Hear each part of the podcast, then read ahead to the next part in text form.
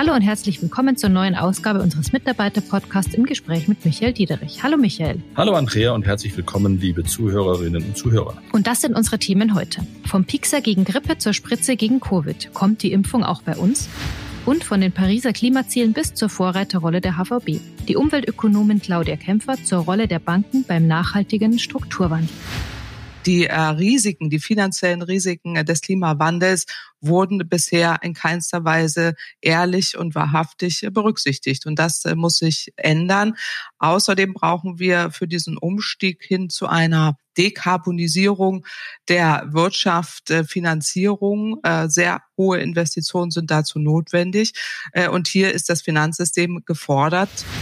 Und von der Checkliste zum cleveren Online-Tool. Unser Mann für Sustainable Finance, Andreas Wagner, über den Nachhaltigkeitscheck für den Mittelstand.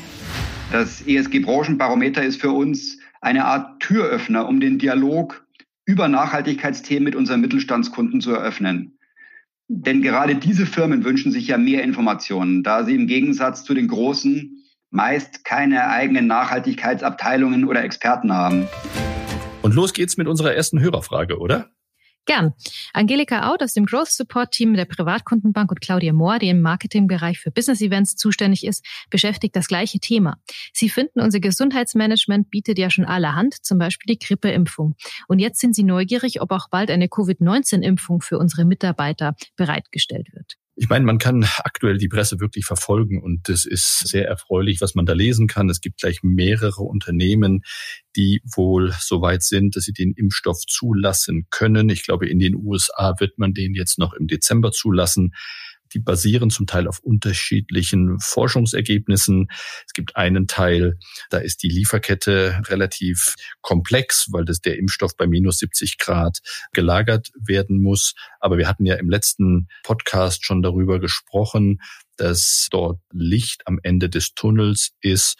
Und jetzt müssen wir sehen, und auch wir beschäftigen uns natürlich mit der Frage, wann ist wie welcher Impfstoff in welcher Güte und Menge verfügbar. Und äh, wenn es dann einen gibt, wird es den auch bei uns für die Mitarbeiter geben? Also wir schauen uns das ja die ganze Zeit sehr intensiv an. Von Anbeginn der Pandemie äh, haben wir uns die Frage gestellt, was müssen und was können wir tun, um unsere Kolleginnen und Kollegen und uns selbst zu schützen, sei es über die Masken, die Desinfektionsmittel, alles das, was wir machen, um uns vor Covid zu schützen.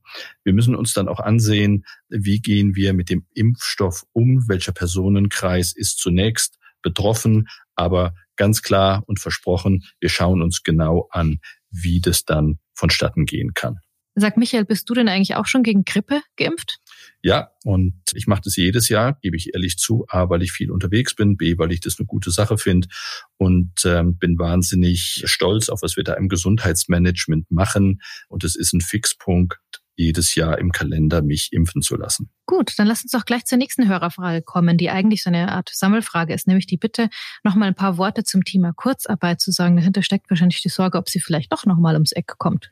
Ja, klar, ganz genau. Und wir hatten auch im ersten Lockdown keine Kurzarbeit und wir werden auch jetzt keine haben, einfach weil uns alle Mitarbeiterinnen und Mitarbeiter entweder hier im Büro helfen und arbeiten oder von zu Hause arbeiten.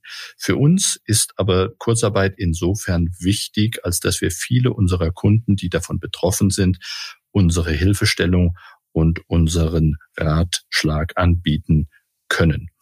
Und auch da ganz klar, ich glaube, man hat es letzte Woche auch gesehen. Wir waren ja beide zusammen auf dem Gipfel der Süddeutschen Zeitung. Es gab dann am Freitag nochmal von der Europäischen Zentralbank eine Veranstaltung in Frankfurt. Land auf, Land ab, ob in Deutschland oder in Europa. Man sieht, was die Mitarbeiterinnen und die Mitarbeiter im Finanzsektor in dieser Phase für die Kunden geleistet haben. Und das hat jedem absoluten Respekt abgezollt. Absolut. Und eines der großen Themen, die uns ja sonst äh, begleiten, und das ist ja auch das Fokusthema dieses Podcasts, ist das Thema Nachhaltigkeit und Klimaschutz. Das ist ja bei uns ein sehr, sehr wichtiges Thema und wird auch zusehends wichtiger, oder? Ja, nicht ganz neu für uns, wenn ich ehrlich sein soll. Wir bieten schon seit 15 Jahren eine nachhaltige Vermögensanlage an. Wir haben 2007 den ersten Green Bond für die Europäische Investitionsbank begeben. Und wir haben, und das hat uns wirklich besonders stolz gemacht, die erste grüne Anleihe der Bundesrepublik Deutschland mitbegeben, die quasi sechs Milliarden Euro eingesammelt hat, genau um diesem Zweck zu dienen. Von daher für uns kein neues Thema, aber du hast natürlich völlig recht, ein Thema, was massiv an Momentum gewinnt und was die nächsten Jahre immer bedeutsamer wird. Von daher haben wir uns darauf noch stärker kapriziert. Wir werden das noch stärker in die Kundenansprachen mit einbauen, einfach weil wir auch sehen, dass sowohl auf der Anlageseite aber auch auf der Investitionsseite die Frage nach Nachhaltigkeit einen immer größeren Stellenwert bekommt. Und wir machen ja jetzt auch im Marketing richtig Power. Ja, und ich hoffe, das kommt gut an, was wir dort mit dem Felix Neureuter zusammen machen. Wir haben die Kampagne gestartet. Ich finde den Spot super. Ich finde auch unsere Plakate, die wir dazu machen, wirklich sehr, sehr gelungen. Der Felix ist ein ganz natürlicher Vertreter von dem, was wir dort gemeinsam erreichen wollen, mit einer sehr hohen Glaubwürdigkeit. Und gegeben, was er mal war, nämlich ein wahnsinnig starker Sportler, Skirennläufer mit einer hohen Naturverbundenheit, steht der Felix Neureuter auch genau dafür, was wir gemeinsam erreichen wollen, nämlich wie schaffen wir es zu einer nachhaltigeren Wirtschaft. Das hört sich doch gut an. Wir wollen das Thema heute noch etwas vertiefen und haben uns dazu wissenschaftlichen Sachverstand eingeladen. Wir wollen hören, wo die Welt derzeit in Sachen Klimaschutz und Nachhaltigkeit steht und was wir tun müssen, um die durchaus ehrgeizigen Nachhaltigkeitsziele, die die Politik für unser Land beschlossen hat, auch tatsächlich zu erreichen. Dazu begrüße ich ganz herzlich die Umweltökonomin Claudia Kempfert. Sie berät die Bundesregierung im Sachverständigenrat für Umweltfragen, hat die UN, die Weltbank und die Experten der Weltklimakonferenzen beraten und ist grundsätzlich eine vielgefragte Autorität, wenn es um Ökologie und Wirtschaftsfragen geht. Hallo, Frau Professor Kempfert. Schön, dass wir heute miteinander sprechen. Hallo, ich grüße Sie. Frau Kempfert, Sie haben ja im Frühjahr ein Buch veröffentlicht, das heißt Mondays for Future. Freitags demonstrieren, am Wochenende diskutieren und ab Montag anpacken und umsetzen heißt es. Darin erläutern Sie anhand von rund 120 Fragen und Antworten Fakten und Zusammenhänge der Klimadebatte. Jetzt möchte ich Sie mal herausfordern. Können Sie in einer Antwort kurz zusammenfassen, wie ernst ist denn die Lage beim Klimaschutz? Die Lage ist sehr, sehr ernst, gerade in puncto Klimawandel. Die Zeit läuft uns äh, davon. Wir müssen sehr viel mehr tun, um Klimaschutz äh, zu betreiben. Das globale CO2-Budget oder Treibhausgasbudget schrumpft immer weiter zusammen. Wir haben noch knapp äh, neun Jahre Zeit. Die Emissionen steigen weiter. Insofern ist es dringend an der Zeit, etwas zu verändern. Ich radel jeden Morgen an einer großen CO2-Uhr am äh, Potsdam Institut für Klimafolgenforschung vorbei und die zeigt, äh, wir haben immer weniger Zeit. Insofern müssen wir schnell handeln. Und ganz konkret für Deutschland nachgefragt, Frau Kempfer, die Politik hat ja nationale Klimaschutzziele verabschiedet, um das in Paris verabredete globale Ziel zu erreichen. Das äh, heißt ja, dass die Erderwärmung auf deutlich unter zwei Grad begrenzt werden soll. Die nationalen Ziele sehen vor, dass wir unter anderem die Treibhausgasemissionen bis 2030 um 55 Prozent gegenüber 1990 reduzieren und bis 2050 sogar Treibhausgasneutralität ähm, als Ziel ins Auge gefasst haben. Wo stehen wir denn da heute und wie realistisch erachten Sie die Ziele? Ziele? Können wir die überhaupt noch erreichen? Ja, sie wären durchaus erreichbar, aber wir müssen äh, deutlich ambitionierter werden. Wir haben tatsächlich eine Ambitionslücke. Wir haben derzeit etwa 40 Prozent von den eben Ihnen erwähnten 55 äh, Prozent Emissionsminderung derzeit erreicht. Das äh, liegt jetzt weniger daran, dass wir sehr erfolgreich im Klimaschutz waren, sondern dass wir durch die Corona-Pandemie bedingt einen wirtschaftlichen Einbruch hatten, der die Emissionen zumindest auf diese Ziellinie geführt hat. Aber jetzt kommt alles darauf an, dass wir auch nach dem, äh, nach der Krise, diesen Neustart aus der Krise dafür nutzen, mehr zu tun in Richtung Klimaschutz. Da ist zuallererst zu nennen, der Ausbau der erneuerbaren Energien muss sehr viel schneller gehen als äh, bisher. Der Kohleausstieg äh, kommt zu spät. Auch der müsste vorgezogen werden. Äh, die Verkehrswende fehlt bisher völlig. Äh, mehr Verkehrsvermeidung, Optimierung, Verlagerung, mehr Elektromobilität im weitesten Sinne, Schiene und Straßenverkehr und auch die Gebäudeenergie, die deutlich verbessert werden muss. Auch dort braucht man mehr Geld, um zu fördern, dass die Gebäude energetisch saniert werden und auch dort erneuerbare Energien eingesetzt werden. Nur dann wird man auf diesen Pfad kommen, den Sie gerade genannt haben, der Treibhausgasneutralität. Die Industrie ist noch zu nennen, die auch äh, umstellen muss, äh, dekarbonisieren muss. Auch das muss man heute anschieben, um eben diesen Pfad äh, bis 2030 und 2050 wirklich zu erreichen. Sie beschäftigen sich ja seit vielen Jahren mit dem Thema Energie, aber in Ihrem Buch beschäftigen Sie sich auch mit Green Finance. Welche Rolle spielen denn der Finanzsektor und die Banken bei dem Thema Klimaschutz und Sustainability?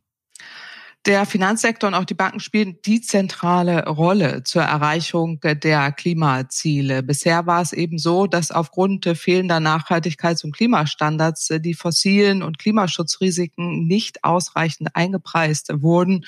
Die äh, Risiken, die finanziellen Risiken des Klimawandels wurden bisher in keinster Weise ehrlich und wahrhaftig berücksichtigt. Und das äh, muss sich ändern. Außerdem brauchen wir für diesen Umstieg hin zu einer Dekarbonisierung der Wirtschaft, äh, Finanzierung. Äh, sehr hohe Investitionen sind dazu notwendig. Und hier ist das Finanzsystem gefordert, jetzt die Kreditfinanzierung oder jegliche Finanzierung auszurichten auf Klimaschutz, weg von fossiler Energie inklusive fossiler Erdgasinfrastruktur beispielsweise hin zu erneuerbaren Energien. Wir müssen es künftig vermeiden, äh, dass immer mehr Stranded Assets auftreten, das heißt gestrandete Investitionen, die abgeschrieben werden müssen. Und deswegen ist es so wichtig, dass man transparente Standards schafft. Das will ja jetzt aktuell auch die EU mit der Taxonomie. Das ist extrem wichtig. Sonst wird die sogenannte Carbon Bubble, also die sogenannte fossile Resterampe der globalen Wirtschaft weiter wachsen und dann auch womöglich platzen äh, und muss dann im Rahmen einer möglichen Carbon Bad Bang kostspielig aufgefangen werden. Das muss man wirklich vermeiden. Jetzt stecken noch immer viel zu viele Billionen Dollar weltweit in den fossilen Industrie, äh, Industrien, inklusive auch beispielsweise Saudi-Arabien äh, und auch in Europa, äh, sodass man man hier wirklich umsteuern muss. Das Umsteuern ist sehr, sehr dringend, auch und gerade für die Finanzwirtschaft. Also ich kann das auch nur bestätigen, ähm, Frau Kempfert, was Sie da sagen. Und ich glaube, insbesondere dem Finanzsystem und dem Bankensystem kommt da eine ganz bedeutende Rolle zu, weil wir der Mittler sind zwischen der Kapitalanlageseite und der Seite, die Kapital zur Verfügung stellt. Und die Milliarden, die dafür in den nächsten Jahren aufgebracht werden müssen, da kommt uns als Industrie und als Bankensektor eine ganz enorme Bedeutung zu und auch die Regulatoren wollen natürlich, dass wir viel, viel stärker nach vorne gerichtet der Schiedsrichter werden für diese Investitionen.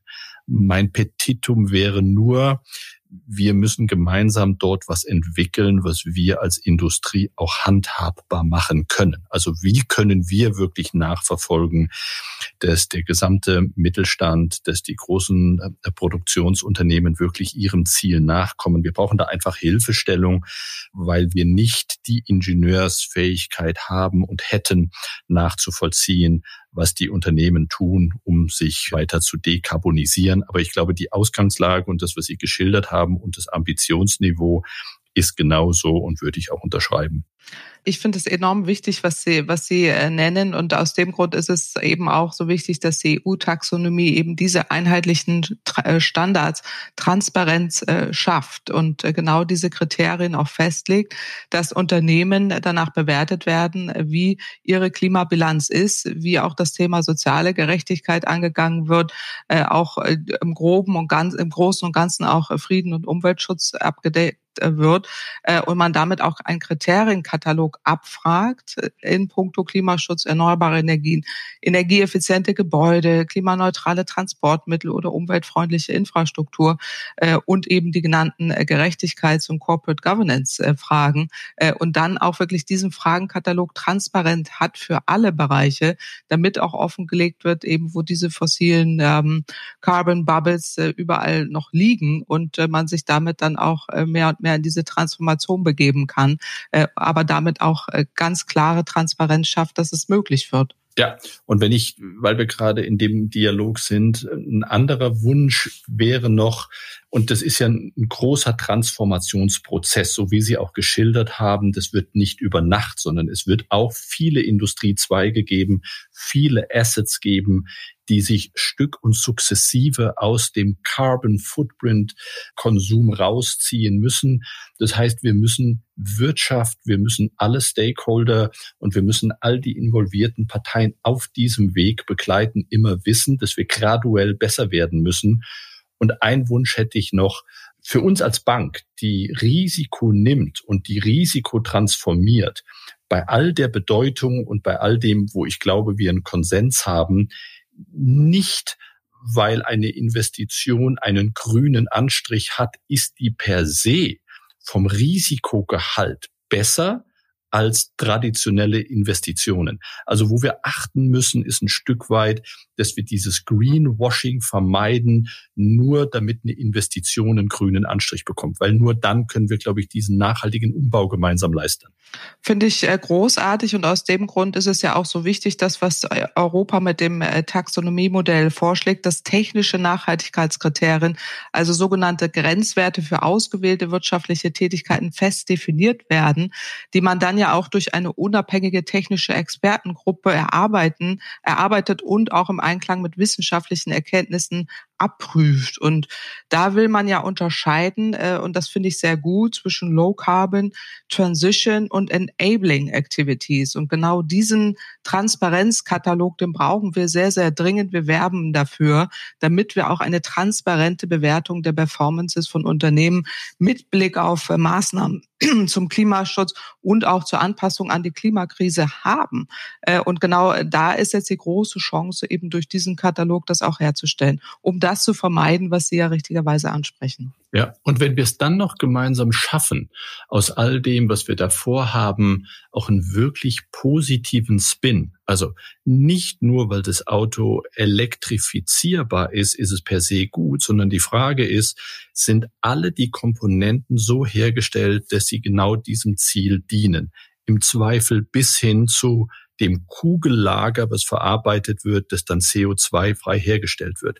Wenn man sich das durch alle Industriezweige überlegt, wenn man sich das für eine Volkswirtschaft wie Deutschland überlegt, wenn man weiß, wie stark unsere Ingenieurdisziplinen sind, dann könnte man daraus ein Wahnsinns-Business-Case für eine gesamte Volkswirtschaft machen. Es sind riesige wirtschaftliche Chancen und deswegen werben wir eben genau für diese technischen Nachhaltigkeitskriterien, um diese Transparenz zu schaffen, um da nicht in Greenwashing oder Gut und Böse und so weiter zu kommen, sondern wirklich aufzuteilen äh, in Richtung Low Carbon Transition oder Enabling und äh, dann hat man auch diesen diese Transformation mit berücksichtigt und kann damit enorme wirtschaftliche Chancen generieren. Frau Kempfer, jetzt hätte ich nur noch eine Frage zum Abschluss. Ähm, wir in der Unicredit haben uns mehrere Ziele in Sachen Nachhaltigkeit gesetzt. Eines ist zum Beispiel, dass wir bis 2030 aus der Kohlefinanzierung aussteigen wollen. Ein anderes richtet sich ähm, an uns selbst. Wir wollen unseren eigenen CO2-Verbrauch bis 2030 um 80 Prozent gegenüber 2008 reduzieren. Was halten Sie von solchen Zielen? Ist das okay, wenn sich Unternehmen da selbst ähm, eine Messlatte setzen oder ist das was, was der Staat verordnen sollte? Wie sehen Sie das? Nein, ich finde es großartig. Äh, alle Unternehmen, äh, die sich das vornehmen, äh, machen es genau richtig. Wir brauchen ja diese Transparenz. Nicht alle sind da so vorbildlich wie Sie. Das muss man ja auch deutlich sagen. Und deswegen braucht man da auch den Staat und eben jetzt diese Taxonomie und die Standards und die einheitlichen Kriterienkataloge, dass man da Transparenz schafft. Weil manche setzen sich weder solche Ziele, sondern betreiben ausgiebiges Greenwashing. Und das muss man eben auch vermeiden. Ich finde es absolut richtig, dass man sich Ziele setzt, dass man diese Transparenz Transparenz auch äh, schafft und äh, damit auch die Möglichkeit hat, Vorbild zu sein, weil wenn Sie jetzt beginnen, äh, ziehen andere nach und das ist ein gutes Vorbild und die Finanzbranche hat hier, denke ich, eine, eine große Vorbildfunktion, weil sie eben an dieser Schnittstelle zur Transformation sind und aus dem Grund kann ich das nur begrüßen. Gut, wunderbar. Vielen Dank, Frau Kempfert, für die sehr, sehr spannenden Einblicke. Danke Ihnen. Michael, wir haben jetzt sehr viel aus ökonomischer und aus wissenschaftlicher Sicht über das Thema Nachhaltigkeit gehört. Lass uns doch noch etwas mehr darüber sprechen, wie wir bei uns in der Bank auf das steigende Interesse unserer Kunden reagieren, wie wir sie bei dem Thema konkret unterstützen. Ja, super gerne. Und deswegen haben wir ja auch den Andreas Wagner hier bei uns, der ja im Hauptberuf, und ich glaube, das wissen Sie alle, unser Fördergeschäft in der Unternehmerbank leitet aber parallel die Taskforce für all unsere Sustainability-Maßnahmen, die wir in Deutschland gestartet und dann auch die europäische Plattform gehoben haben, für uns in der Bank verantwortet. Hallo Andreas, schön, dass du da bist. Hallo Andrea, hallo Michael, schön, dass ich dabei sein kann. Andreas, was gibt's denn Neues aus der Taskforce Sustainable Finance zu berichten? Ja, da berichte ich sehr gern, Andrea, denn das ist ja eine echte Erfolgsgeschichte. Äh, unsere Taskforce arbeitet bereits seit über einem Jahr an neuen Sustainable Finance Produkten für unsere äh, Privat- und Firmenkunden. Und da gibt's wirklich einige sehr spannende Ergebnisse. Ähm, bei einigen Produkten waren wir ja vorher schon sehr gut aufgestellt, wie zum Beispiel bei grünen Loans oder Bonds. Andere haben wir aber vollkommen neu entwickelt. Und ergänzt wird das Ganze durch eine umfangreiche Kommunikations- und Marketingkampagne. Wir haben da eine unglaublich tolle Truppe aus verschiedensten Bereichen in der Taskforce zusammengestellt und unsere Kollegen arbeiten an den Projekten immer noch genauso motiviert wie am ersten Tag. Welche Projekte sind denn da besonders zu erwähnen? Ja, zum Beispiel der Abschluss äh, der Trainingsmaßnahmen für unsere Mitarbeiter, die das Thema Sustainable Finance in vielen Bereichen der Bank vorantreiben sollen. Und was heißt das genau? Das heißt, knapp 100 Kolleginnen und Kollegen können sich jetzt nach den Schulungen an der European Business School Sustainable Finance Expert nennen. Und dabei ging es aber nicht nur um Banking. Wir wollten von vornherein ein sehr grundlegendes Training mit Vorlesungen zu Biodiversität zum Beispiel, den Effekten von Treibhausgasen oder auch zur Recyclingwirtschaft. Für uns war eigentlich von Anfang an klar, dass wir bei Sustainable Finance nur dann glaubwürdig sein können, wenn unsere Mitarbeiter zuerst selbst vollkommen überzeugt sind und auch wirklich so gut Bescheid wissen, dass sie auch Kollegen und Kunden überzeugen können. Wir sind super stolz auf dieses Qualifizierungsprogramm und wie schnell wir das gemeinsam hier aufsetzen und umsetzen konnten. Und ich glaube, auch das machen wir regelmäßig deutlich. Je besser qualifiziert unsere Mitarbeiterinnen und Mitarbeiter sind, desto besser sind wir im Kundengespräch und desto mehr differenzieren wir uns von dem Rest des Marktes da draußen. Aber wir haben ja auch ein ziemlich beeindruckendes Angebot nach außen, oder? Ja, genau, das stimmt. Nehmen wir nur mal unser Fondsangebot. Die Hypovereinsbank hat mit 45 Fonds mit Abstand die meisten ESG-Fonds in Deutschland im Angebot. Also bei Fonds, die in den Themen Ökologie, Soziales und gute Unternehmensführung investieren. Und das hat übrigens gerade auch die Euro am Sonntag in ihrem Test äh, des ESG-Fondsangebots von Banken bestätigt. Wir haben den ersten Platz beim Angebot erreicht und da sind wir auch stolz drauf. Und in der Gesamtwertung sind wir die beste Universalbank direkt nach den spezialisierten Nachhaltigkeitsbanken. Wir wollen nämlich in diesem Segment definitiv die Besten sein. Bekommen denn die Kolleginnen und Kollegen jetzt auch alle notwendigen Tools, um unsere Kunden bestmöglich in Sachen Nachhaltigkeit zu beraten? Was habt ihr da in Vorbereitung? Ja, das ist sehr wichtig. Für unsere Privatkunden ist das Thema bereits in den Beratungstools für die Mitarbeiter integriert. Für die großen Firmenkunden haben wir ja schon seit über einem Jahr mit dem Sustainable Finance Advisory Team von Antonio Keklewitsch eines der größten Teams am Markt, das auch immer weiterhin wächst. Und für die kleinen und mittleren Unternehmen gehen wir ab Anfang nächsten Jahres mit der Sustainability Industry Heatmap an den Start. Auf Deutsch heißt das dann ESG Branchenbarometer. Aha, das klingt total spannend. Was verbirgt sich denn genau dahinter? Das ist auch ein tolles Tool, Andrea. Das ESG Branchenbarometer ist für uns eine Art Türöffner, um den Dialog über Nachhaltigkeitsthemen mit unseren Mittelstandskunden zu eröffnen. Denn gerade diese Firmen wünschen sich ja mehr Informationen, da sie im Gegensatz zu den großen meist keine eigenen Nachhaltigkeitsabteilungen oder Experten haben. Und äh, genau das wollen wir mit dem Branchenbarometer liefern, indem wir dem Kunden äh, quasi wie eine ESG-Rating-Agentur aufzeigen, wie er in Bezug auf Nachhaltigkeit innerhalb seiner Branche positioniert ist. Also zum Beispiel in der Elektroindustrie, Pharma oder auch im Handwerk. Und äh, wir führen den Kunden da sehr leicht verständlich durch verschiedene Themen aus E, S und G, durch die Sustainable Development Goals und eben auch Schlüsselfragen seiner Branche. Und am Ende ergeben sich dann oft interessante Diskussionen über das künftige Geschäftsmodell und wie wir die Firma dabei unterstützen können. Sehr spannend. Also ich kann mir gut vorstellen, dass die äh, Kunden das sehr, sehr wertschätzen. Aber wie sieht es denn bei unseren ähm, Produkten aus? Gibt es da auch Neuigkeiten? Ja, Andrea, ganz aktuelles Beispiel ist der Launch der neuen Visa Debitkarte als nachhaltige Karte. Wir stellen dabei gemeinsam mit Visa und der Organisation Klima ohne Grenzen die Kundenumsätze mit der HVB Visa Debitcard bei Online-Käufen CO2-neutral. Das heißt, bei jeder Transaktion mit der Karte wird ein prozentualer Anteil des Umsatzes an nachhaltige Projekte, zum Beispiel zur Verhinderung von Abholzung im Regenwald weitergegeben. Und zudem ist die Karte natürlich zu 90 Prozent aus umweltfreundlichen, erneuerbaren Materialien wie zum Beispiel Maisstärke hergestellt. Und weitere Neuentwicklungen? Ja, Energieeffizienz und Nachhaltigkeit spielen natürlich auch beim Baukauf oder bei der Modernisierung von Immobilien eine immer wichtigere Rolle. Und daher haben wir die neue HVB Immobilienfinanzierung energieeffizient entwickelt, die ein HVB Hypothekendarlehen mit einem KfW Förderkredit kombiniert. Der Kunde erhält dafür zusätzlich einen Zinsrabatt. Aber auch für unsere Unternehmenskunden im gewerblichen Immobilienbereich haben wir einen Green Loan entwickelt, der sich bereits an der EU-Taxonomie orientiert. Da läuft hier wirklich sehr viel bei uns in allen Bereichen. Vielen, vielen Dank, Andreas, für das Update. Gern geschehen, hat mich wirklich gefreut. Danke, Andreas, dass du hier an dem Podcast teilgenommen hast. Und ich hoffe, es kam nochmal rüber, welchen Stellenwert und welche Bedeutung dieses Thema bei uns hat, aber auch in der gesamten Gruppe. Wir haben uns vorgenommen, und auch das ist kein Geheimnis, wir wollen die beste Bank in Deutschland werden. Die Benchmark, an der sich die anderen messen lassen müssen und sollen. Der Bereich, den wir da gerade besprochen haben, ist ein ganz besonderer und wird uns dabei helfen, dieses Ziel zu erreichen. Danke, das war ein schönes Schlusswort von dir, Michael. Und damit sind wir auch schon fast am Ende unseres heutigen Podcasts. Allerdings haben wir noch einen Veranstaltungstipp. Nicht zuletzt, weil wir dank der Hörerfragen gesehen haben, was für ein großes Interesse an dem Thema besteht. Am 3. Dezember gibt es eine Online-Diskussion mit unserem HR-Chef Christoph Auerbach und Gästen über die Themen Diversity und Inclusion. Ja, und ich durfte, und ich verrate jetzt nicht zu viel, ich habe auf die Gästeliste geschaut, ähm, die ist wirklich äh, herausragend, ein ganz spannendes Thema, super interessant und auch die Gesprächspartner, die ihr da eingeladen habt. Und ich hoffe, damit mache ich euch alle so ein bisschen neugierig. Und die nächste Episode unseres Podcasts ist für den 10. Dezember geplant. Sie wird sich mit der Frage beschäftigen, wie sozial sind wir wirklich?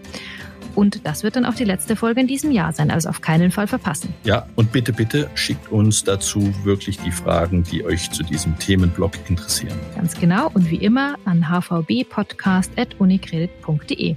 Ich sage danke für Ihr Interesse und tschüss, bis zum nächsten Mal. Super, danke auch von meiner Seite und passen Sie auf sich auf und eine schöne Zeit.